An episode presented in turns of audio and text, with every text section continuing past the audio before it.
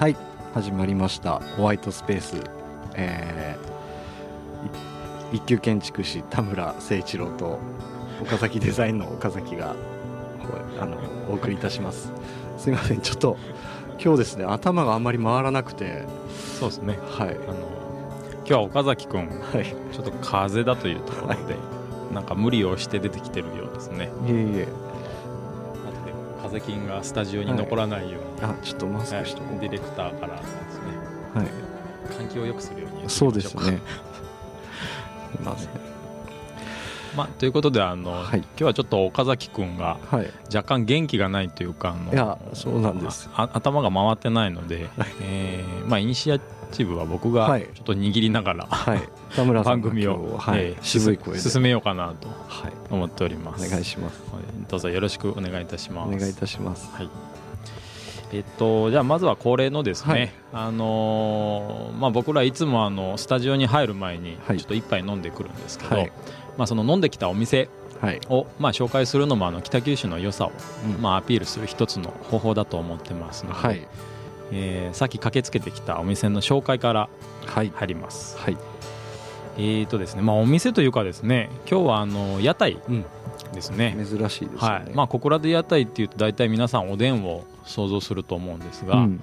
あーまあ、今日はあの焼き鳥屋台はい。で屋台の名前がですね、えー焼き鳥屋台。そのまんまですよ、ね、そのまんまなんですけど。名前を教えてくれなくてググったらそのまんまだった。そのまんまだったというですね、はい。で場所はですね、うん。えーまあ、モノレール、まあ、小倉駅というか小倉駅と平和通りの間の間の。三菱東京 UFJ 銀行のとこですよね、の横にですねあうん。の軽トラでこういつもうん。オレンジとベージュのこうしましまのテントを出してですね、こうスペースを作ってるはい。屋台がありましてあれあの気になってる方かなりいるんじゃないかな。うんいますよね。思います、はい、昔からありますけどね。はい。でうん僕らもずっと気になってて、うん。実は今日初めてはい、入ったんですよね、焼き鳥屋台軽トラ、はい。公務員とか言われましたね。言われましたね。あれ？初めて？初めて。結構グイグイ来る、ねはい。大将で。一元さんはなんか断ってないけど忙しい時はなんか入れそうにない雰囲気はありましたけど、ね。ありましたね、うん、まあ、今日はなんか店が落ち着いてて。うん、運よく。で運よく入れました、うん。で、えーとまあ、メニューの内訳はい。といいますか、はい。あのまあ、僕ら何頼もうかなみたいなメニュー見てたら、まあ、今日は扱い行こうかみたいなはい感じで、はい。大将が有そうですね。無を言わさずグラスに熱燗をですね、うん。あのタタプタプはいに、タプタプに。うん。ジャーをこうジャーって出すとはいはい。ポットからですね。ポットからポはい。ットからこうジャーって出すと、うん。そのまま熱燗が出てくる。それをはいはいってなみなみでるいや渡されるいいですねあの文化、はい。じゃあ何食べようかってまたメニュー見てると、まあ、とりあえずまああの今3本焼きよるから それ食べてから決めいっつって。そうそう。かなり公務員でしたけど。結局あのまあいただいたのは熱燗コップ、はい。あのそれぞれ1杯ずつですね、はい。でそれにあのメインだという地鶏の串と、はい。あとまあ豚バラはい。と、えーネック取ってました。はい、それをまあ2人ではい。食べて、えーじゃあ次何食べようかと思うと、もう今日いいよホルモンあのうん。サービスするけん、サービスするわ。食べりっつって結局僕ら何も注文してないんですよね、は 本当っすね。い、よう考えたら何もとりあえず、そうなんです。メニューは見つつうんはい。もうこれ食べり食べりみたいなお店ですごかったです勧められるがまま、はい。で、まあ、ホルモンは最後2うん。本サービスいただきまして、せんべろの店でしたね。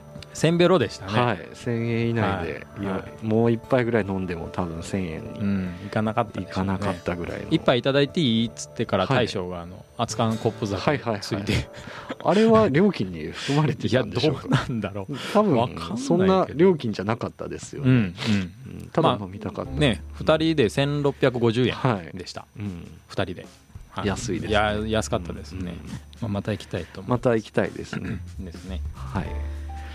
ということで、はい。あのー今回はですね第、えー、と12回になるんですかね。あ1年そうだ、はやってきましてい、あのー昨年の今頃にタムタムデザインがですねリノベーション・オブ・ザ・イヤー2016はい。でまあ天下を取ったっていうところから まあまあグランプリね。グランプリをはい。はい。ね。いただきました。そこからなんとなくこういう発信みたいなことをそうですね。はい。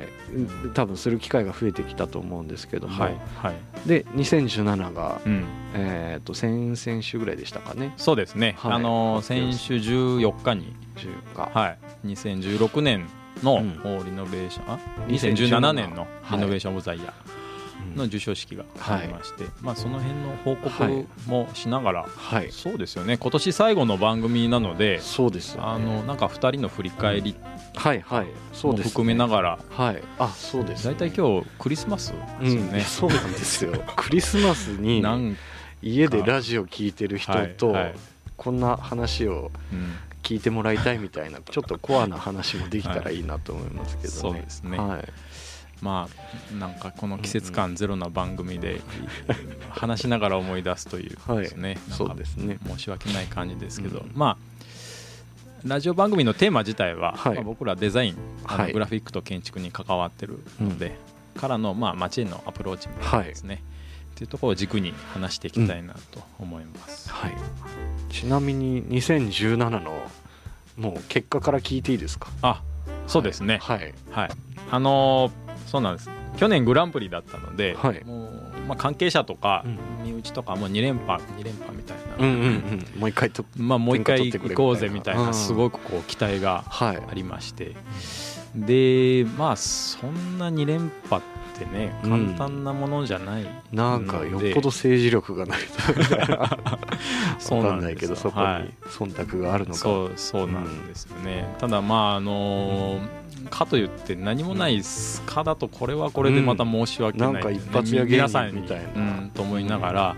で結果的にはですね、はい。あの無差別級の部門で、無差別級、はい、最優最優秀賞をいただいて、あの無差別っていうのはなんかどういう意味ですか、とですね部門が4つあるんですけど、はいはい。まず住居系が3つ。住居はい。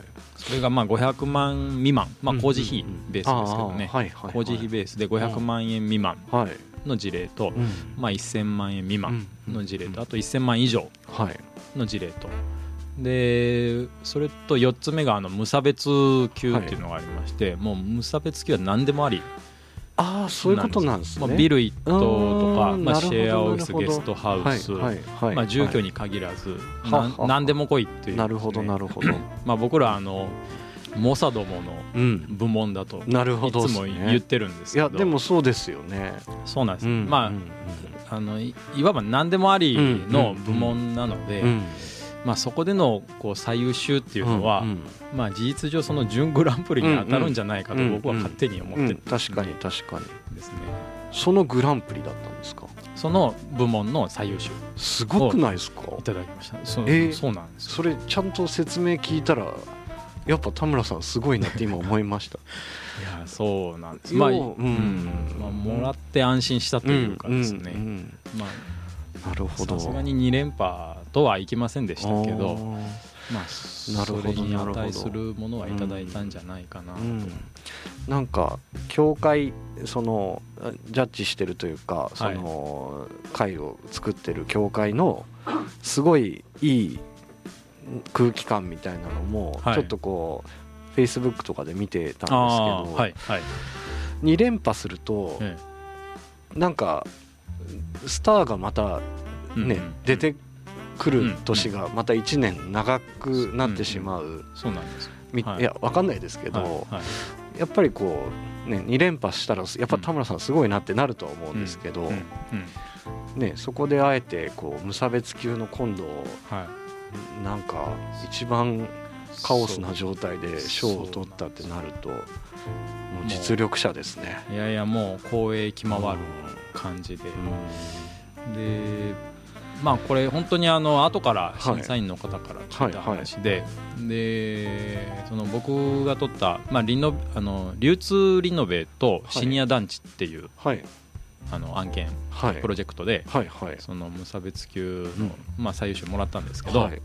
その案件とあの今年グランプリいただいあも撮ったやつ。はい。大阪のですね桜川ビルっていう、はい。あのまあ、築60年のモダニズム建築をしっかりこう店舗だったり住宅だったりっていうのを入れ込んで、えー再生させたっていう。あの本当にこう安定感があるというか、はい。あの基本に忠実な、うん。でかつちゃんと歴史的うん。なあの、まあ、背景も踏まえつつ、成し遂げたプロジェクトがあって、うん。でその2つがグランプリ候補だったんだよ田村さんの、と、うん、僕のと。えすごいですね。はい、でまあそこで、まあ、たまたま去年グランプリだったから、っていう流れもやっぱあってですね。うんうわすごい、であの今回その無差別級に応募っていうかエントリーがあったはい。物件が本当にいろんなこう評価軸を持ってる、その公共的なものだったり、流通的なものだったり、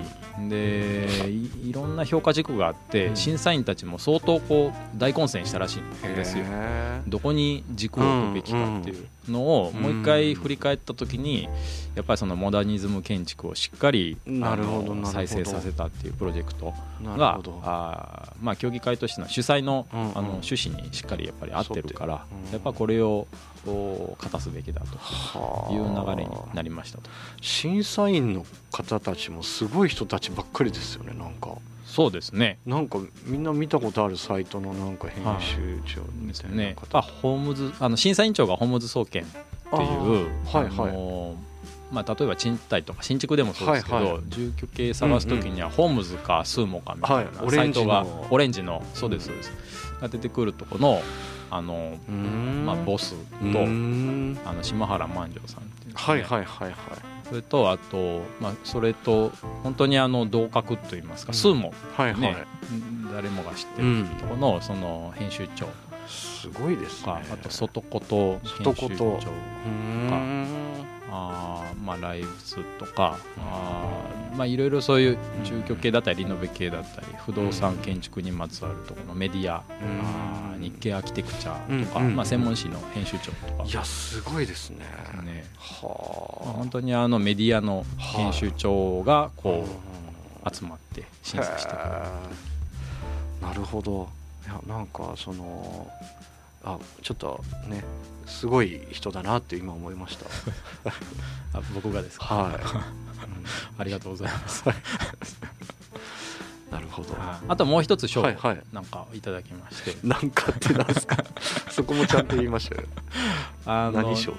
なんかベストデザイン賞っていうあのそれは部門とは別で、はい。特特別枠で設けられてる賞なんですけどあの、まあ、再販リノベーションっていう事業者さんが、あの既存住宅を買ってうん。で自社でリノベーションをしてもう一回売るっていう再販はいはいはいはい。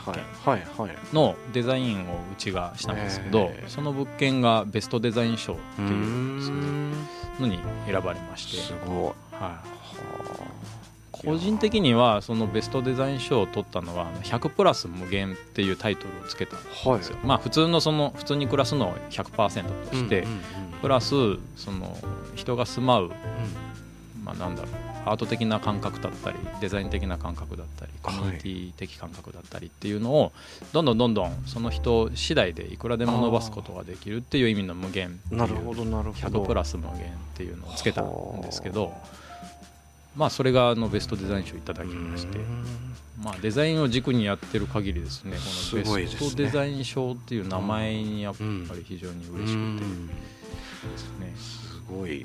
まあある意味本物ですよ。1回から1回目からずっとあの東京大学に行ってるんでしょ？ね。表彰式に、あのそうです。僕が正解になったのが2015年で,、うん。で初エントリーが2015年かあそういうことなんですか、はい。で、まあ、初エントリーからずっと何かしらいただいてはあ3年目ですね。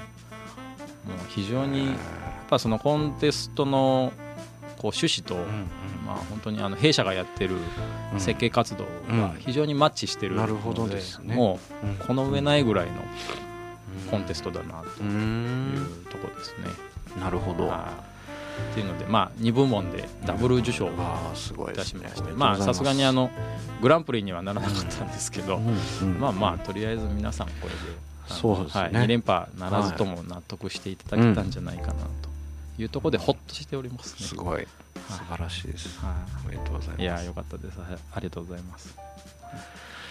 まあこの流れを受けて僕は何かしていたかというとですね、うん。うん、はい、ずっと仕事してましたね。特別ニュースがあったとしたら、ええ、なんだろう。えー、っとですね、ええ、うんあの毎年毎えー、っとですね機関誌なんですけど、はい、あの東京都大田区にあるマルカフェっていうちょっとサロンみたいな、あの変わったカフェがあって、でそこのですねあの由美子さんっていうあのオーナーさんの奥様がいらっしゃって、であの先日ちょっと町田光さんのイベントで、はい、あの即興ライブジンっていうやつをやったんですけど、はい、その時にも来てくださって一緒に本作った方なんですけど、やっぱ自主活動というかですね、こういうなんかオルタナティブ活動みたいな感じで、ずっと 10, 10, 人ぐらいだんだん人が増えていったんですけど、小説とかエッセイ漫画イラスト写真銅版画グラフィックとかっていう総合文芸誌みたいなのを作られていて、うんはい、シュロっていう名前なんですけど、はい、でその、あの本がですね2018年の1月に、はい、えー、と第6号が発刊されるんですけど、それにあの、まあ、第1号からですねずっと、あのグラフィックを寄稿させてもらってるんですけど、うん。うん1月に発売で、うん、 A5判184ページ。 A5判があるんだ。はい。あえ英語版っていうのはその A4 英語 A3 とかの英語イングリッシュの英語イングリッシュじゃないじゃないですね、はい、 A5判ですね。 A5サイズの184ページで。184ページですね。はいで今回はですね割とこう暮らしみたいなこととか、はい、生活みたいなこととかにテーマを寄せている、うん。みたい。とは偶然なったのかちょっとその辺の経緯は分からないんですけど、はい、なんとなく建築寄りだっていうのを聞いてておそうですか、はい、はい、僕はまだ全部のそのゲラというかですねまだ内容見てないんですけど、はい、あのこれ毎回面白いんですねすごくあの。えっ、ー、とねあのまあこれも言葉で言えないんですけど小説もすごく面白いし、はいはい、みんな割とあの東京界隈でですね頑張ってる若手の方たちが入ってて、ええ、もうあのマルカフェシュロで検索していただけると、はい、あの今予約販売の予約受付中ですので、えっと、それに岡崎君も、はい、僕も、はい、グラフィックを、はい、グラフィックデザインですね。なるほど載せてますのでよければ。あれですか？やっぱ小倉グラフィックですか？小倉グラフィック風の別府ヤングセンターっていう建物の看板が可愛かったんで、はい、ちょっとあの用事があって別府に行って、うん、それでその建物の風貌に惚れてグラフィック化したんですけどそうなんですよね、うん、小倉グラフィックの手法ってどこの町でも当てはまるかいけるんですよ。いや、はい、あれはいいなと思うんですよね、うん、本当に。ただ一作品作るのに、うん、もうハートが折れますよ。なんかねなんか修行してるみたいな感じになりますね。誰にも怒られないし、はいはい、自分がどう思うかだけのとこでなるほど。やってる。であのまあねこれも以前お話ししたかもしれないですけど、えー、写真のピントを合わせるみたいな作業なんですよ。あだから、はい。他のところはもうあんまり入れなくてもいいけどここだけは目立たせたいみたいなところは、うんうん、まあ、あのデッサンとかも同じなんですけど、うん、手前に来るところしょあのすごいペンを使い分けて細かく書き込むと手前に来るみたいな手法をまあ、Mac で作ってるんですけど書き込むと目がいくけど、うん、書き込まないとどうでもいい情報っていうのをちょっと目指してやってるんですけど。なるほど。あのまあ、グラフィックっていうとこう、はい、クライアントがいて仕事として成立してるんですけど、はいはい、その自分が作り出すものって割とアートじゃないですか、あそうです、ね、あの作品として出せるから、でそこって、まあ、写真もそうなんですけど、時間とか時代を追えば追うほど、なんかこう追追加修正したくなるというか加筆したくなったりとか、はいはい。はい、あの、建築でもそうなんですよね。昔書いたパースって、はい、今見るとなんかもうちょっと手入れたくなったりするんですよ。はい、なんかここに人が欲しいなとか、うん、ちょっと植物入れたくなったりとか、うん、まあなんかちょっと話がそれましたけど、うん、なんかそういうところを考えると、はい、自分の作品として落ち着かせるのってすごく難しいですよね。はいはい、そうですね。大体時間が締め切りみたいな感じですよね、うんうんうん、あもう次の仕事やらなきゃいけないからみたいな。時間で締め切るか、ね、そうですね。なるほどというような、まあ、そういう自分の個人のせめぎ合いの作品を、はい、はいえー、載せてます、シュロはいマルカフェ文芸部シュロ第6号って長いんでマルカフェシュロでシュロっていう木があるんですよね。はあはあ、あのー、なんなんていうのかなこう南国とかに咲いてそうな。はいはい。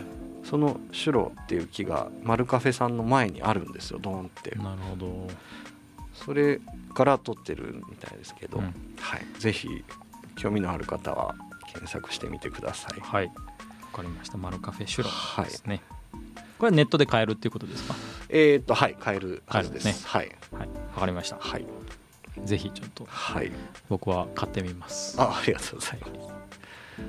という感じで一曲そうですね、はい、挟みましょうかはい聞いていただきましょう、はい、あそうか touch that dial. あ FM 北九すいません。ちょっとボタン押すの早すぎ 早すぎてね。焦っちゃいました。声が漏れた。あの今の曲はサンボマスターです。の「ILOVEYOU」っていう曲でした。ちょっとなんかいい感じのいい感じの、はい、ミドルテンポの大好きな曲でした、はい、すいません。僕らあの1年やってこのボタンを押すタイミングとかですねいまだに定着しない、うん、イヤホンのボリュームの上げ方とかだけでテンパりますけど、オープニングのあのなんかグダグダな感じ。そうですね。もうね本当申し訳ないですね、1年振り返るとやっぱそこがなんかこう来年に向けてはうまくなりたいですね。ですね。はい、あのー、まあやっぱこう定例会というかね、はい、こうした方がいいみたいなので、うんうん、練習しましょう、うん、しましょう。えっと2017年最後の放送で、ええ。ー、と1年ちょっとざっと振り返りたいなみたいな気分にちょっと2人ともセンチメンタルな気分になったんで。そうですね、はい、何が今年1年あったかってい。うのを駆け足で、遡りたいなと思うんですけど、まあ田村さんたくさんいろいろあったと思うんですけど。そうですね、はい。まあ、簡単にちょっと振り返るとすれば、はい。あのまあ、去年本当にあのリノベーション・オブ・ザ・イヤーっていうのをいただいたので、はい、あれからメディアの露出とかが非常に多くなって。はい、と、はい、のまあ本当新聞テレビ、うん、なんか j イコムさんの番組とか出させていただいたり、うん、でおかげでそのまあ、今住んでるマンションの中でも、はい、もうエレベーター乗ってるとその今まで話したことなかった人が、うん、この間テレビ出てましたよねとか。すごい、はなんかこの間あのフリーペーパー載ってましたよねとかっていう。結構そのやっぱ媒体が紙であろうがこう電波であろうがっていうのは見てる人見てるんだなっていうのが確かに。あってですね、まあ、それを実感したのが一つと、あとあのまあ競技会がねよくあの、はい、話をするんですけど、競技会ネタとしてはそのグランプリを取ったことでよかったなって思うのは、うん、その自分がやってる町へのこう活動の内容をみんな知ってくれた。あなるほどなるほど、はい、要はまあアーケードハウスとか、あの完全に商店街の2階に皆さん意識がいったんですよね、あのいろんなところの商店街の理事長さんとかあれをうちもやりたいみたいな。なるほどですね。あその、まあ、場所の利活用とかっていうところの観点で言えば、まあ、自分がやったことがいろんな人のこう新しい視点が、あ持つきっかけになったんだなっていうのはありますね。でまあ、賞を取ることっていうのはちょっとフェイスブックでも書きましたけど、まあ、それに携わる人たちのこう努力とか尽力っていうのが、あしっかり報われるっていうのはそれがこう広まった時だなと思うんですよね。まちづくりって結構ゴールがないじゃないですか。そうですね、はい、5年経っても10年経っても波があるし、どこがゴールっていうのはないんですけど、まあ、何かしらこう違う視点とか手法とか、あそういったものが、あのいいとこだけでもですねどんどん広まるといいなっていうなるほど。なんか一つのジャンルをまた新たに作ったような感じですかね。で今年初めて行く場所が本当に多くてセミナーでこう話をさせてもらうところ。本当新潟とか秋田仙台すごいですね。で今あの福島からもお声かかってですね。まあ年明けは福島行きそうですけどいろんなところでこう話をさせていただけるっていう。大先生まあいやいやいやもう先生というかやってることを知ってもらうのが一番嬉しいなと思うんですね、今年1年の振り返りかなと。なるほど、い。やえっ、ー、とそのフェイスブックに田村さん田村誠一郎って検索すると、ええ、あれ公開してますよね？してます、うん、あれ僕あれ見て、え、いやもう本当そうやなと思ってあの前の日に僕インスタに田村さんの受賞についてのめっちゃ長い記事書いてたんですよ。うん、それ読みたかった。いやもうあの電波悪くて、何もない感じになって写真だけアップされたんであそうなんもう消しましたけど。消したんだ、うん、もう多分1分以内で消したんですけど夜中アップしてで田村さんのその社会に、うん、あの知られたっていうあのその新しい切り口というよりかは、うん活動内容を知ってもらえることの良さ、グランプリというかその賞を取ったことと、あと会えない人にいきなり会えたりするじゃないですか、あれすごいあ僕その大きな賞を取ったわけじゃないんですけど、あの九州の一回ね賞をいただいた時に、うん、なんか昔あの駆け出しの頃に本で読んでた人から「家族君よかったよ」みたいな「あえマジですか?」みたいな。それ、っていうねあのなんか他の人には味わえないなんかが。あるし、その人のこう苦労の話を聞くと、うん、あ僕まだそのステージに行けてないなっていう、うん、なんかこう自分の立ち位置が分かる。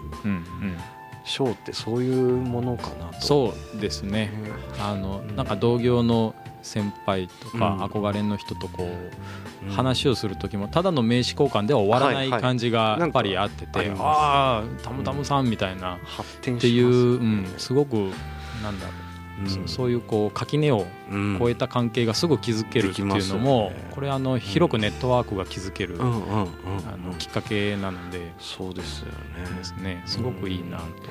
なんか結構その賞を取まあ応募とかする時って、なんか賞を取ってなんかね、偉そうになりやがってみたいなことをちょっと言う人もいそうじゃないですか、まあ、いるかどうか分かんないですけど、まあね、そういうひがみの対象みたいなことになりがちですけど、もうちょっとポジティブにみんな応募して、みんな挫折して這い上がっていってほしいとは僕は思うんですけど、ね、そうですね、あのもうどんどん発信すべきなんですよね、自分がやってること、はい、自信持って。そうですよね、だと思いますね。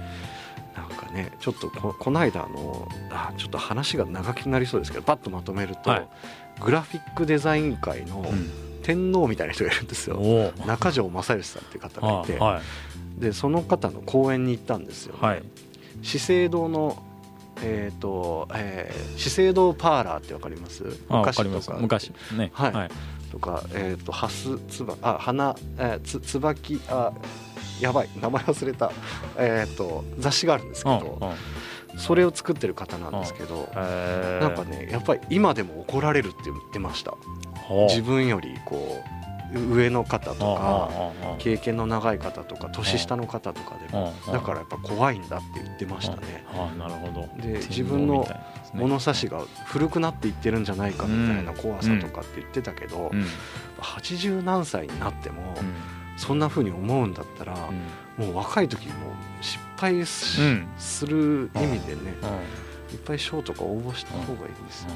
そうですね、すみません。なんかぎゅっとまとめたんでなんなんかわかんないですけど。いやすごくわかります、まあ僕もスタッフからよく怒られるんですね。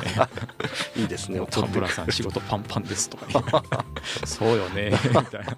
気づいとったけど、うん、分かったみたいな。確かに。やり取りよくありますけどね。ありますね。はいえー、すみませんちょっとなんか話持っていっちゃいました。いえいえですね。まああの僕の振り返りとしてはそういったあのいいろんな意味で幅が広がって知ってもらえた1年だったなと、うんうん、なるほどなるほど、はい。岡崎君は、はい、僕はですね、ええ、今年本当博物館とか芸術劇場とか、はい、文化、えー、文学サロンとかっていう、なんかとにかくですねその文化的なお仕事ずっとやってた気がするんですよね。うん、そうですね。はい、岡崎デザインのホームページ見てもらうと、はい、割とそういうのが多くて、はい、あと北九州ウーマンワークカフェっていうあの女性日本で初って言ってたんですけど、はい、えーと、県と市と国がもう一つの窓口になってる女性向けの、うん、あのお仕事紹介施設、まあ、うん、食案のもう巨大版みたいな感じの、あのビジュアルをさせてもらったんですけど。それ昨年からまあ今年入ってぐらいかけてだったんですけどね、はいはい、割とそういうなんかなんていうんですか今まで僕ってインディーズでやってた感じ、うん、まあ今でもありますけど、はいはい、なんかそういう活動を見てくれてた方が市の方とかがちょっと声をかけてくれるようになったっていう評価を、はいまあ、コンペで勝てたっていうのもあったんですけど、はいはい、っていうなんか1年でしたね。なるほど、まあ、もう今年来年はもうちょっとあのなんていうんですかねそのもうちょっと面白い動きを考えてるんで、うん、それができたらと思って楽しみですね、はい、なんかそれはちょっと触りだけでも今聞けたりえっと、まあ、この間ちょっと紹介してもらったんですけど、うん、まあ、小物売るとかですねそのビジュアルって機能するのってこう告知とかが多いじゃないですか、うん。うん、はいはいでじゃなくてもうそのえー、持って帰るというか、うん、機能がちゃんとあるというかですね、はい、はい、あり続けるみたいなデザインのこう軸のなんていうんですかね佇まいを一回変えてみる紙じゃなくてもいいんじゃないかとか、うん。うん、立体でもいいのかなみたいな考え方にしていこうかなとか、とにかくもう球を投げまくろうと思っています。お金になるかならないかは別として、という1年にしようと思ってます。なるほど、はい、なんか楽しみですね、はい、いよいよ2次元じゃなくてもいいんじゃないか、そうですね。はい。頑張りたいと思います。わかりました。はい。まあ以上振り返り振り返りで。あっさり。あっさりと。ですね。はい。じゃああとはまあさっきあの立ち飲みしながら打ち合わせしてたところで、はい、えっ、とまあ振り返りもうちょっと入ってるんですけど、うんうん、まあ、2人がこう独立する前あ、はいはい、なんか準備したことみたいなで、まあ、資金面の話はね、はい。まあ、いくらでもこう,、うん、こうまあ、商工会議所とか行けば教えてもらったりするので、心持ちとか、なんか技術面とかあとネットワーク、はいはいはい、構築みたいなところでなんかこう独立前に準備したこととかの話をしていこうかなと、はいはいいいですね。ですね、うん、なんか田村さんが独立する前、はい、あもうちょっと知ってる分、うんうん、田村さんの話聞いてみたいですね。すごいそのそうなんか、ね、いや本当にエネルギーがもう漏れ出てたのに 独立できない頃の。ああそうね、はい、い。やそうなんですよ。もう岡崎君とは本当2011年から僕がと、あの独立するもう1年半ぐらい前かな、からのね付き合いで、でまあ、第1回目の時もメルカートの話をしましたけど、はい、あの5坪の部屋で、はい、本当にあの2人だけでね、はい、背中を突き合わせてルームシェアして仕事をやってて、まあ、そこで僕も独立をしたわけですけど、まあ、メルカートでのその活動っていうのも一つ、あのあったんですけど、あのまあ、メルカートはどっちかっていうと商店街で異業種交流的な、まあ、言ってしまえば、うん、あのいろんなネットワークが広がったの一つですけど、うん、ここ建築設計事務所でやっていこうと思ってたので、はい、あのー、なんだろう同じ立場の人たちを集めて飲み会やりたいなと思ってたんですよね。で僕が31歳で、はい、あのまあ、一級建築士合格して、はあ、でまあ、それまでは3年間ぐらいこうちょっともう洞窟に入ったぐらいの勢いで、はい、ストイックな生活してたんですけど、合格してからはいろんなことできると思って、うん、で合格した時のその、まあ、資格の学校総合資格っていうんですけどね、資格の学校に行って、あのセンスのいい人を探したんですよ。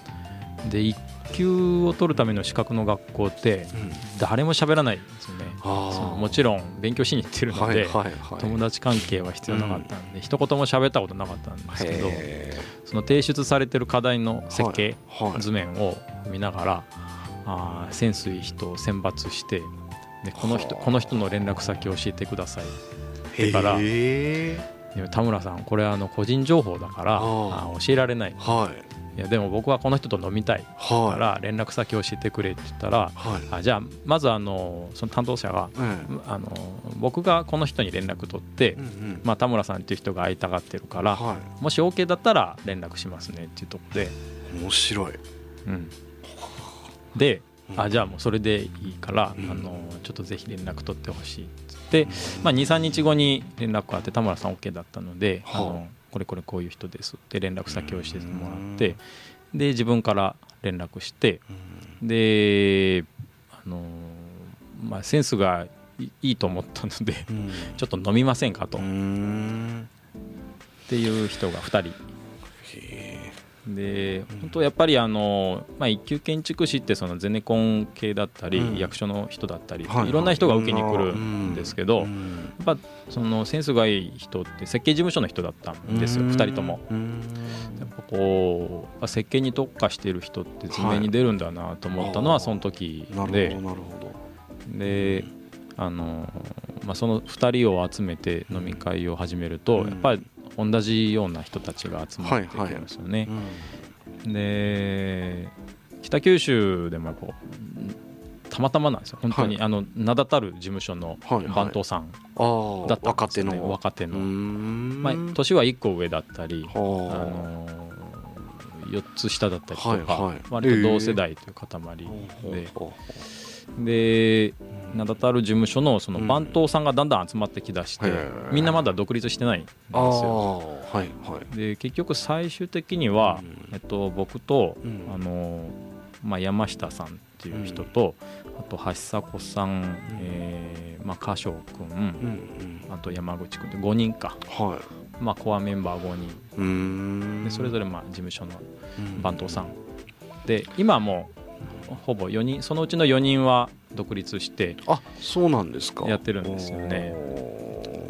で、うん、あの僕はそのちょっとこう学歴コンプレックスみたいなのが昔からあって、まあ、専門学校だったんですよね、工業高校出て専門学校だったので、で大学出てる人ってどんな話するんだろうみたいなのがずっとあったんですよ。で選んだ人みんなちょっとこう高学歴だったんですよね。下校とか熊谷とか、あと明治とかいらっしゃって、で話がでもそのついていけないことはなかったんですよ。ただあのちょっとこうなんだろうわからない言葉とかもちろんあってて。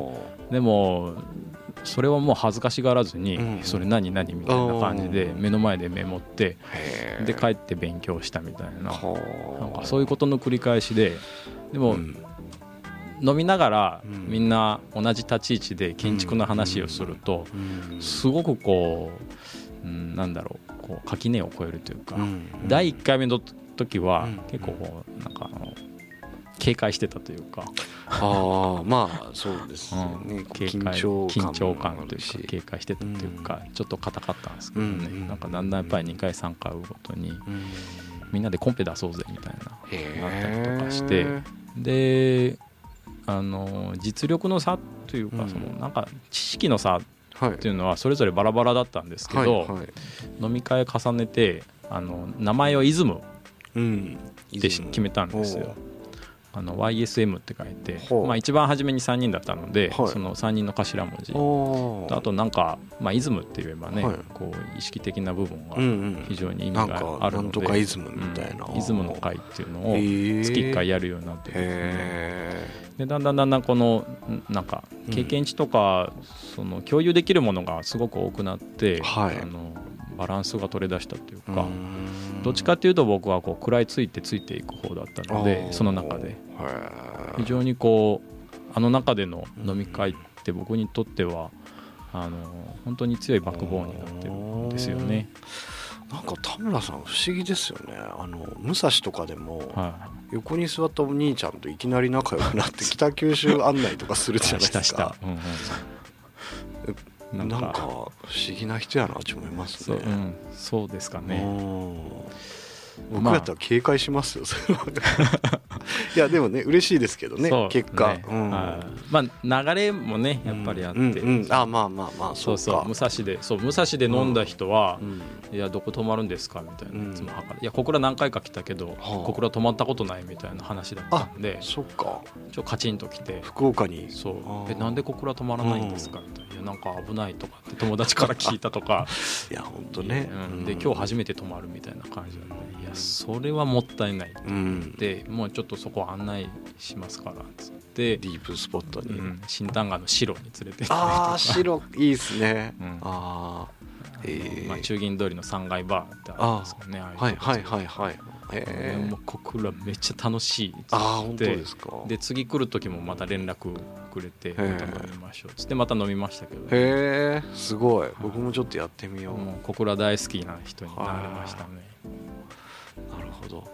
なんかそういうそのグループがあって後押しが後押しというかこうなんか骨ができて独立に至ったみたいな感じなんですか、うんうん、そのマインドがそういうふうになっていったんですか、はい、あの、うん、非常にこうなんだろう安心したというか、自分の同業者の中でも自分の立ち位置というかレベルが分かったのでレベルが分かるとその埋めるために何をすればいいのかっていうのがおのずと見えてくるんですよね。でまあ単純にその自分に足らないものとか経験知識っていうのを補っていって、まあ、独立したっていう感じですか。うわなんか僕と真逆の感じですよ。真逆なんだ。はい、はい僕はもう会社を辞めたいっていうところからでしたもんね。あで、ね、4畳半で、ある日突然、まあ、まあもともとその家にもパソコンはありましたけど、うんうん、自分ですっごいその時に27かな独立したんですけど、最高傑作って思える名刺を作ろうと思って作ったんですよ。でその時の投資額って多分2 3 0 0 0だったと思うんですけどね、名刺100枚するのに、それすらも痛いなって思うぐらいなまあ、なんかこうね思ってた時代だったんですけど僕はもうそうあのー、さっきの田村さんの話でちょっとリンクする部分があったんですけど、デザイン屋ですって言ったら、うん、あの他の人たちとこう学歴は僕もそんなにあの、うん、大した学歴じゃないし、うん、あのなんかねちょっともうちょっと今より社交性がなかったんですよね。うん、ずっとなんか恨みを晴らすみたいな顔して多分生きてたと思うんですよ。でそのデザインをやってますっていう名刺を持っていくだけで、ちょっとこの20個ぐらい上の先輩とかに可愛がってもらえるようになったんですよね。うんうんうん、なんかこいつなんか北九州デザインやろうって無茶なことやりようんやけど、うんうん、なんか仕事あったら振ってやってみたいな、うんうん、なんか飲み会とかでですね、うんうん、っていうのが僕のあれですねこうスタート地点、あの4畳半、そうね、はいでも確かにそうなんですよね。地方であればあるほどこうクリエイティブな仕事ってイコール食えないみたいな価値が変にあっててこの北九州でデザインで飯食っていくってかなり根性あるなっていうふうには見られるんですよね。そうですね、意外に、まあ、あの今だから言えるんですけど、その文化レベルが、もしかしたら10年前って低かったのかなって思ったりはするんですよ。あの時代がもう多分変わっていってるとは思うんですけど、うん。うん、あのまあ、 mixi とかやってた時って、うん、この人が何の仕事やってるかっていうのは知ってるけど、うん、なんかかあの、まあ、別の世界でやってるような感じだったと思うんですよね。でだんだんこう小倉の町にそういうファッションとか飲食だけの店じゃない、なんかちょっとこうコミュニティみたいなのがポコポコ出てきだしたような時期、はいはい、もう、えー、と8年7メルカートができる前後ぐらいから、うんうん、なんとなく思ったりしてたんですよ。僕が年齢がちょうど多分そうだったと思うんですけどそれからもうなんか恨み晴らしていこうっていうので 走ってきましたけど、まあ、反骨精神、ね、それだけですね。パンクですよね。パンクって自分で言うとねパンクじゃないんですけど、うんうん、多分今より全然もう目つきとか悪かったと思いますよ、まあ、垂れ目でしたけど、うん、まあ思い出せんな。でも初めて会った時はすごい無口だなと思って岡崎君。なめられたくないって思ってたんです めっちゃ酒飲みよとか思って。めっちゃ手酌しよるみたいな、いやそうなんですね。でもそういうタイプだったらね。まあ多分もうちょっと暗かったと思いますね。うん。なんかねこう自信がなかったんでしょうね。という時代でしたね。なるほど。で会社を辞めたくて、はい、でプラスその反骨精神みたいなので独立。独立して。するエネルギーに変えて、はい、それがそのまま活動エネルギーにそうですそうです。だからもう、えっと、ギリギリで生活してて、うん、ダメになったら新聞配達しようって思ってましたね。牛乳配達かなんか、うん、でも1年3年続けようと思ってましたけどね、うん。うんそしたら1年ぐらいした時にこう、うん、今でいう師匠みたいな方に拾ってもらって、でちょっと大きなプロジェクトに携わらせてもらったんですよ。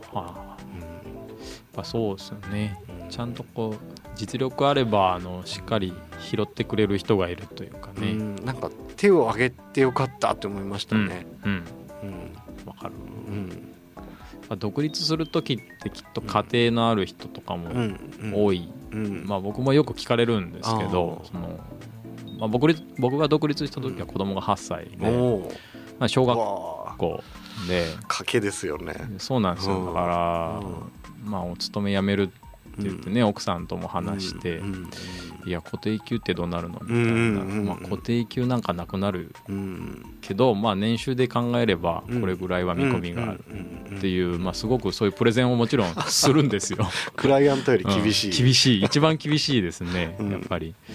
でもいやそうは言ってもね毎月学費とか住宅ローンとかってこれぐらいかかるんですよと、まあ、すごく当たり前なんですよ。だからこれぐらいは最低毎月ないと困りますみたいな。はい、そうだねっていうなんかそこのハードルを超えるのが一番僕は大変でしたね、だからあの、まあ、独立する時にも、はい、あのでもそれぐらい厳しい目で見てくれたから今があるのもあるし、ねはい、いろんな意味で準備もできたしっていうのはそうですね。ね。もうダメになったらそういうふうになるっていう危機感を持てっていうことだったんでしょうね。はい。はい、僕はなんか田村さん成功するって思ってましたよありがとうございます。なんかよう人来ててうん、あの人の対応の仕方がすげえ大人だなって思ってました僕もずっとなんかガム噛んでるみたいな。フードかぶって。危ねえやつですよ あのメルカート本当に人来たよね、よう来ましたね。もう毎日仕事にならんぐらい来てたもんね。ね、あの同じ、まあ、メンバーとかも入居者というかねメルカートのメンバーもそうだし、来訪者もそうだし、でもあれは今考えればちゃんとこうネットワーク構築する基礎もう基礎にはなってたんででしょうね、うん、仕事イコールぐらいなんか大事なものだったんだ、ね、そうですね。ありますね。まあもう半分ボランティアかなと思ってたけど、今それがなんか実っていってるような糧になってるんですね。ありますね、まあ、コミュニケーション能力も磨かれましたもんね。そうですね。いろんな意味で、うん、僕ねその時独立する前の時の写真がこの間ポロッと出てきましたけど、はい、顔が全く違いましたね、えー。うん、いつかお見せします。あぜひ。まあ来年でも。来年。ラジオでララジオで。あのライブ配信してるんで。興味ない。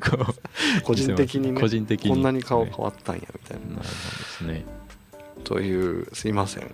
あのーはい、なんかそういう振り返りをできた回かなと思ってるんですけど、うん、来年、えー、北九州アワード発表したいっていう、はい、ですね、はい、北九州アワードってそもそも何でしょうか、はい、えっとですね定義を今から策定しないといけないんですけど、うんはい、北九州のいいところを発信した人とか、はい、ずっと北九州でがん活躍している人とか、はい、いきなり出てきたなんかこう彗星のような人とか、うんうん、基準は誰でもいいな何でもいいんですけど、はい。はい、そのデザイナー目線でとかですねあの以前出ていただいたあの霧島フェニックスさんと、はい、秘密基地のあの岡浩平さんたちとちょっとこうあのその賞を、えー、設定して、ね、はい、発表したいなっていう。それが次回、はい。えー、1月22日でしただったかなの放送の時に、はい、えー、それぞれの賞、はい、そうですね1月22日ですね。ですね。あのそのお二方にはまだあのスケジュールを押さえてないんで、はい、もしかしたら代わりに発表するかもしれないんですけど一応ちょっと来年は一発目はですねそうですね。ことを考えて、はい、北九州のいい発信をした人、はい、まあえっと選定する媒体っていうかもうあらゆるものですよね新聞だったりテレビ、ネット、はい、個人的な。ですね。まあ小倉経済新聞だったりみたいな、はい。媒体はいろいろから、まあ、僕らが勝手に個人的にチョイスしてそうですね。その人に賞、はい。うん、なんかあるんですか？その副賞みたいな。副賞みたいなのはなんかなんかまあ考えましょうその時に、はい、考えましょうか、はい、ありました。というまたえー、来年もですねそうですね。このラジオを懲りずにやりたいと思ってますんで、はい、クビにならない限りはですね。ですね、はい、まあ今のところあの、うん飲んでスタジオ入りしてもそんなに大事件にはなってないんで、このまま飲み続けながらいけるんじゃないかなと思ってます。はい、で来年はもっとあの頻繁にゲスト、ね、そうですね。とデザインとかアートとか、はい、まあ、あの精通している人たちに来ていただいて、いろんなトークを展開できたらなと思ってますので、はい、そろそろお時間ですね、ちょうどいいぐらいですね、今日は。はい、というところで、はい、今日もというか今年1年そうですね。お世話になりました。どうもお世話になりました。ありがとうございます今年も5日6日残すところですが、はい、皆さんどうぞ、あの風邪などひかれないよう、良い年をお迎えください。はい。それでは失礼いたします。はい失礼いたします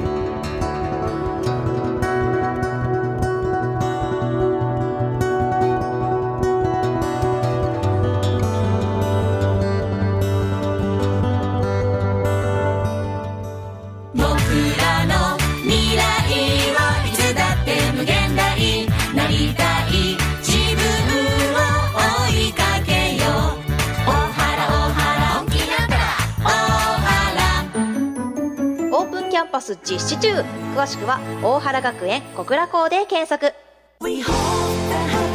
信頼のセキュリティと充実した設備がもたらす快適なアーバンライフ。私はロイヤルで選びます。お姉さんのおすすめ賃貸マンションの。ロイヤルシリーズの田園興産093-521-9338ハートフルな社会を目指す成功技研北九州市小倉南区徳力7丁目093-962-1898ビルの再生女性力アップの建築。成功技研の成果は不動産と建築のコラボレーションです。サンクス成功技研。